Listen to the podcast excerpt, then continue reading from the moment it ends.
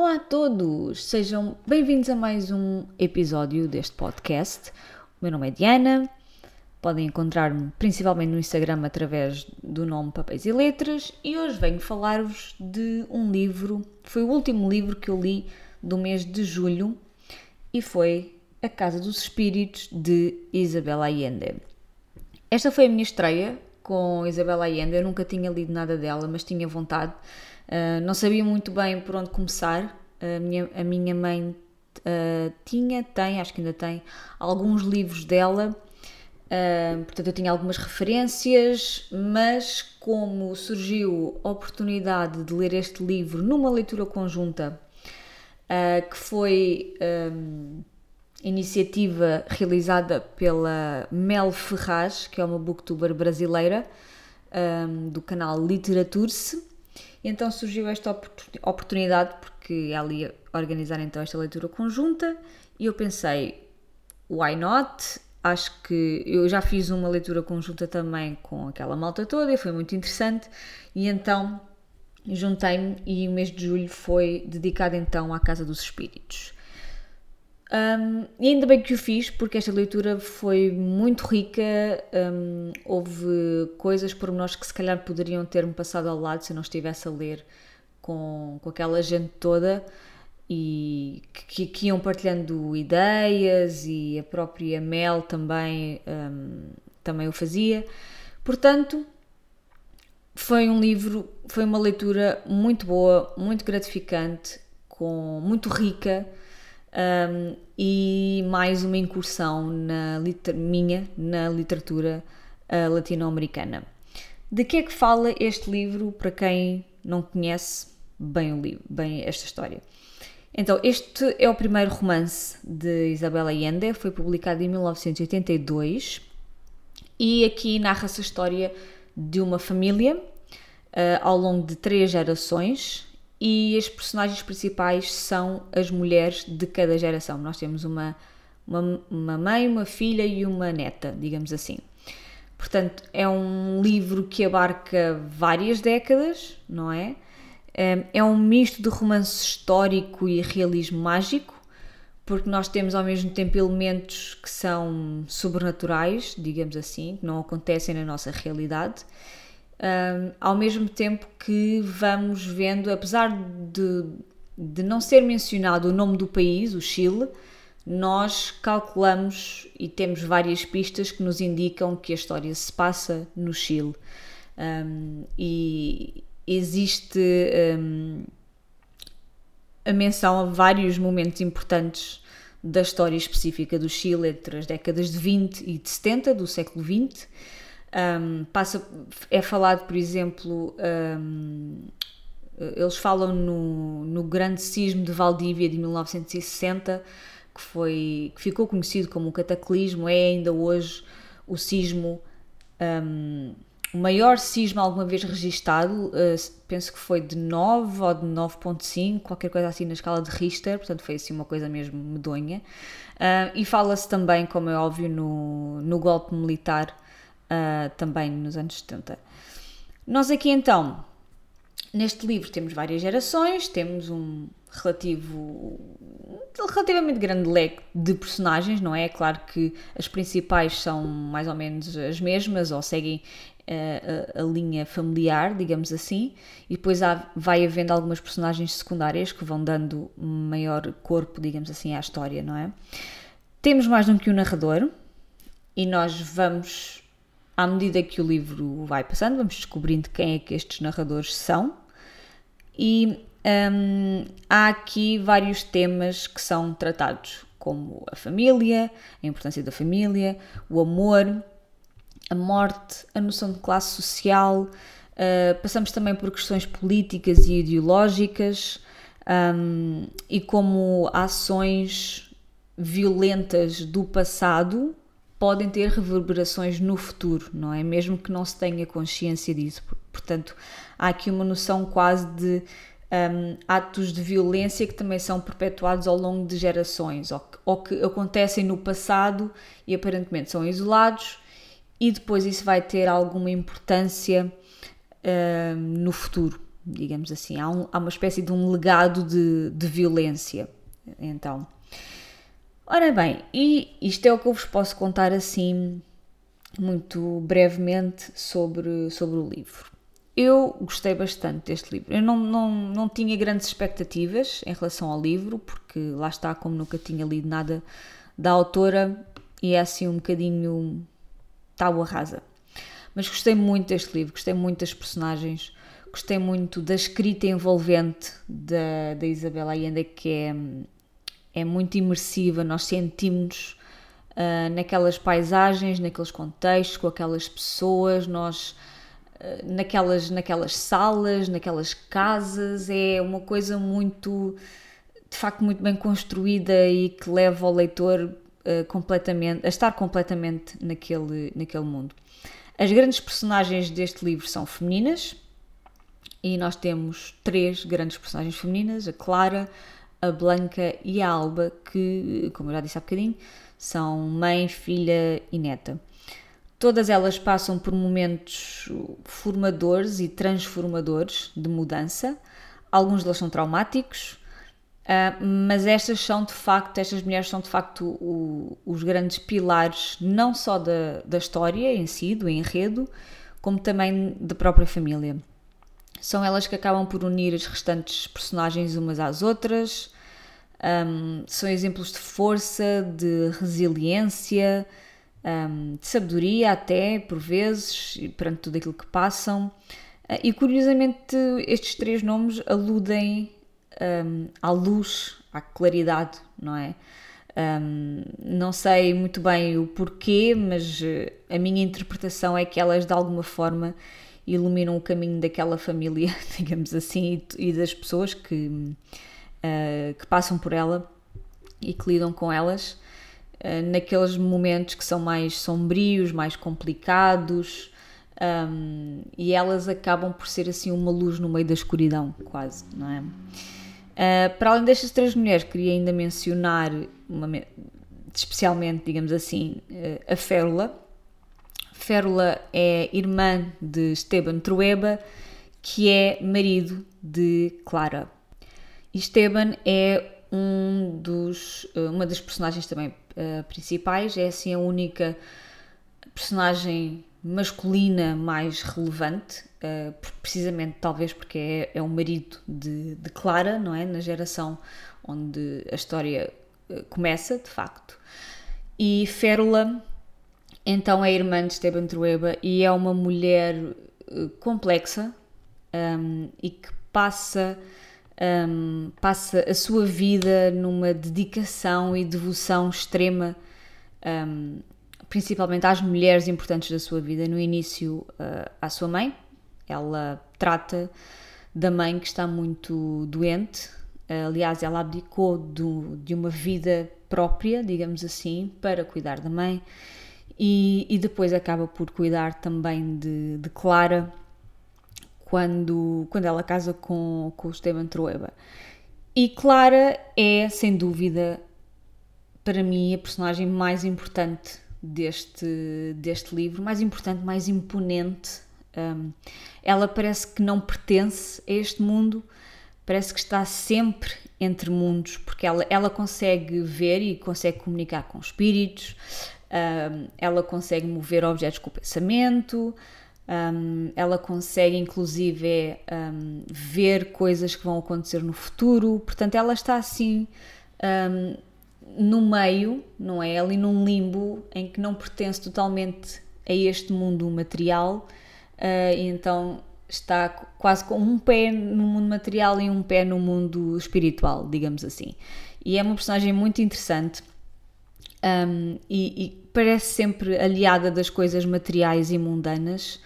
Um, ela é aquela pessoa que não, que não sabe ser uma dona de casa, que não presta atenção a essas coisas, não sabe cozinhar, mesmo quando tem um, a filha, uh, ela não tem grandes apetências maternais, digamos assim, a, a nível prático, de ensinar, de ensinar coisas à, à filha.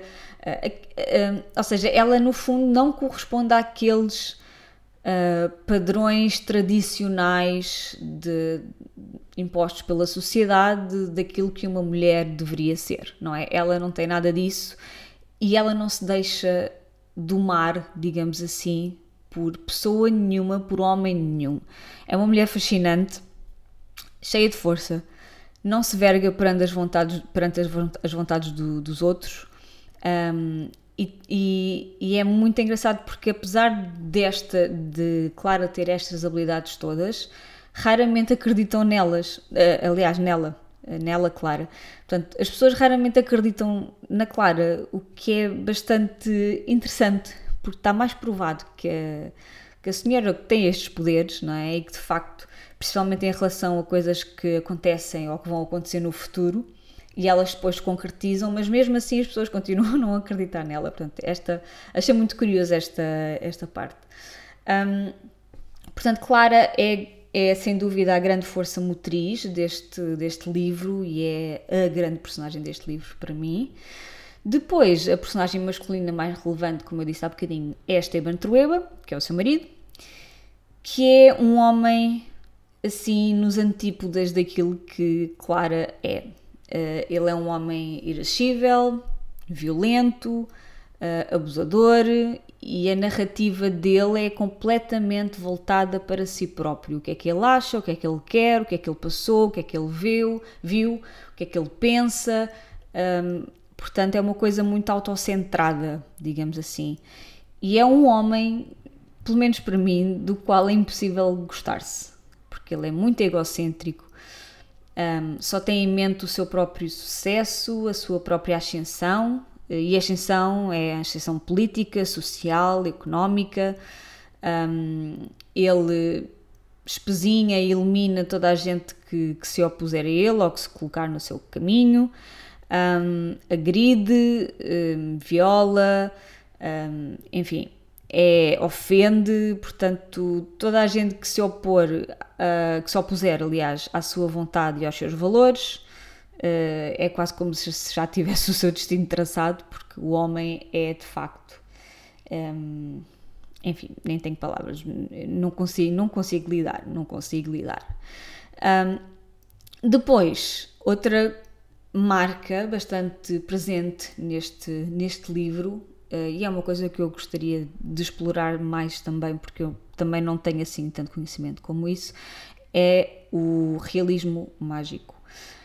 E este realismo mágico está mais presente, digamos, na primeira metade, talvez, do livro, e progressivamente vai se perdendo. E talvez se perca à medida que as personagens ligadas a estes elementos do realismo mágico também vão desaparecendo, não é? E a própria realidade com a qual nós lidamos uh, acaba por começar a ser mais dura, mais violenta uh, e até mais repressiva. E estou a falar das convulsões políticas e sociais que depois deram origem ao, ao golpe militar no Chile. Uh, e portanto tudo se vai tornando mais duro e mais violento e, esse, e, esse, e, e parece que já não há lugar para esses elementos mais sobrenaturais, mais. Uh, lá está, ligados ao realismo mágico, não é? Começa a ditadura militar no Chile e temos a repressão, temos a violência, um, temos cenas de tortura, de perseguição, de uh, falta de liberdade de expressão e tudo mais, não é? Portanto, não há quase lugar num mundo destes um, para essas características e para personagens com essas características. E é muito curioso porque nós temos aqui um, nas narrações, porque são vários, vários narradores, não é? Portanto, eu tenho que dizer nas várias narrações. Um, os vários narradores então vão deixando assim pontas soltas, uh, premonições daquilo que vai acontecer no futuro. Então, nós temos. Um, Deixem-me ver se eu consigo encontrar aqui um exemplo, sem spoiler, não é? Para vos mostrar. Por exemplo, um, quase no final do livro, uh, aqui no meu caso, na página 310, um, há aqui um último, um último parágrafo um, de uma das partes que diz, e estou a citar: e não vou dizer o nome, isto começa com o nome do personagem, pronto, é o nome da personagem, portanto, Zé Manel, que horror, não é o Zé Manel, como é óbvio, mas é só para a frase não ficar estranha, mas pronto. X continuava a ser um animal que espreitava nas sombras, para lhe saltar para cima em qualquer curva da vida. Não podia saber que isso era uma premonição. Portanto, hum, a autora, a autora, quer dizer, a autora não, o narrador aqui, ou narradora, um, vai dando estas, eh, estas coisas pequeninas um, que nos deixam interessados e a adivinhar que, ok, então esta coisa que se passou aqui vai ter repercussões lá à frente, ou vai ser desenvolvido, ou vai vir aqui qualquer coisa que vai ser importante no futuro e que tem a ver com este evento passado. Portanto, vai, uh, uh, os narradores, digamos assim, uh, colocam várias vezes estas um, pontas soltas, digamos assim. Um, outra aqui que eu estava aqui à procura. Um, sempre culpou Trueba pela existência obscura que lhe tinha forjado e sentiu-se castigado, inclusivamente nos dias em que chegou ao topo do poder e os teve a todos na mão. Portanto, nós sabemos que eventualmente vai haver aqui qualquer coisa com estas personagens, com estes momentos, com este evento específico. Um, outro, o velho não sabia que estava a dar a Blanca o que mais tarde seria o seu único modo de vida e consolo nas horas tristes. Portanto, nós sabemos que eventualmente aquilo vai ter alguma importância e nós vamos ver a importância destes eventos e destas coisas e destas pessoas na vida das personagens no futuro. E isto é muito um, curioso. Uh, são quase spoilers daquilo que está por vir, não é? E faz com que o leitor também se mantenha interessado e quer saber então, então mas isto é importante no futuro, então mas como e porquê? Uh, e é uma forma de nos manter uh, sempre interessados na narrativa e ver onde é que o livro e a história nos vai levar, não é? E, e de facto aquilo que eu, que eu mais gostei, um, além das personagens femininas, e, e, no meu caso a minha preferida é Clara, uh, aquilo a seguir, aquilo que eu mais gostei foi da escrita da Isabela Allende, da sua capacidade de construir personagens femininas tão fortes e tão marcantes, um, cujas histórias se, vão misturando, não é, com a história real do Chile uh, e, e, dos vários uh, momentos e eventos históricos pelo qual, pelo qual passou.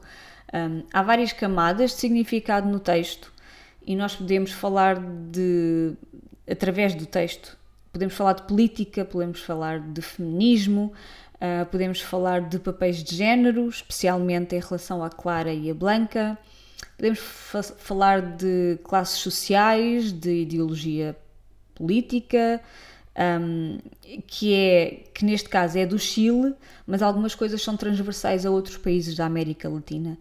Um, portanto, é muito rico e é muito complexo e tem muitas camadas de significado e pode-se ler. De certeza que se eu se calhar pegar neste livro e daqui a 10 anos o for reler, vou encontrar outra, outras interpretações e vai-me chamar a atenção outras questões. E eu acho que é um desses livros que, um, conforme se vai relendo, vai-se encontrando mais significados, vai-se encontrando outros simbolismos, outras coisas que, se calhar, na primeira leitura nós não prestamos assim tanta atenção, não é? Um, e olhem, um, é isto que eu tenho para vos dizer deste livro, que é muito rico, muito descritivo, com grandes personagens uh, femininas, com esta questão do realismo mágico, de que eu gostei bastante, um, com estas mulheres um, e, e que, que, são de facto marcantes e que vão ficar para sempre na minha memória.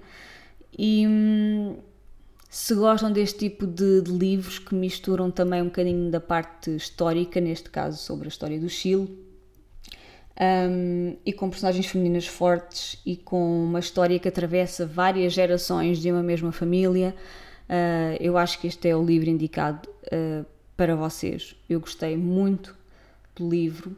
Gostei muito de o ter lido no contexto em que li, numa leitura conjunta. Um, li-o também no momento certo porque um, foi num momento com muito menos trabalho em relação à parte das aulas, porque já não havia aulas, ainda tinha algumas coisas por fazer a nível uh, de outras coisas, não é? A nível de, de, de, burocrático e de preparação de outras coisas e de finalização do ano letivo e tudo mais. E sinto que se eu por acaso tivesse, se o tivesse lido numa altura com mais trabalho, provavelmente iria dispersar-me mais ou quando voltasse à leitura, sempre que voltasse à leitura, se calhar já não me ia lembrar do que é que tinha acontecido antes. Portanto, sinto também o livro no momento certo, que foi numa altura com a cabeça mais descansada, com menos trabalho, assim um bocadinho mais relaxada. Eh, e isso permitiu também desfrutar completamente do, do livro, sem interrupções, e, enfim. Portanto, olhem, eu gostei muito do livro, recomendo vivamente. Um, quero muito continuar a ler Isabela Allende, agora tenho que ver qual é que é o próximo, né? Um, e é isso. É isso que eu tenho para vos dizer hoje.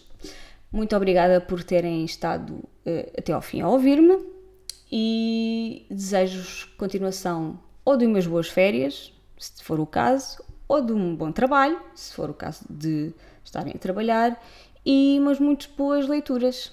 Até à próxima. Tchau, tchau!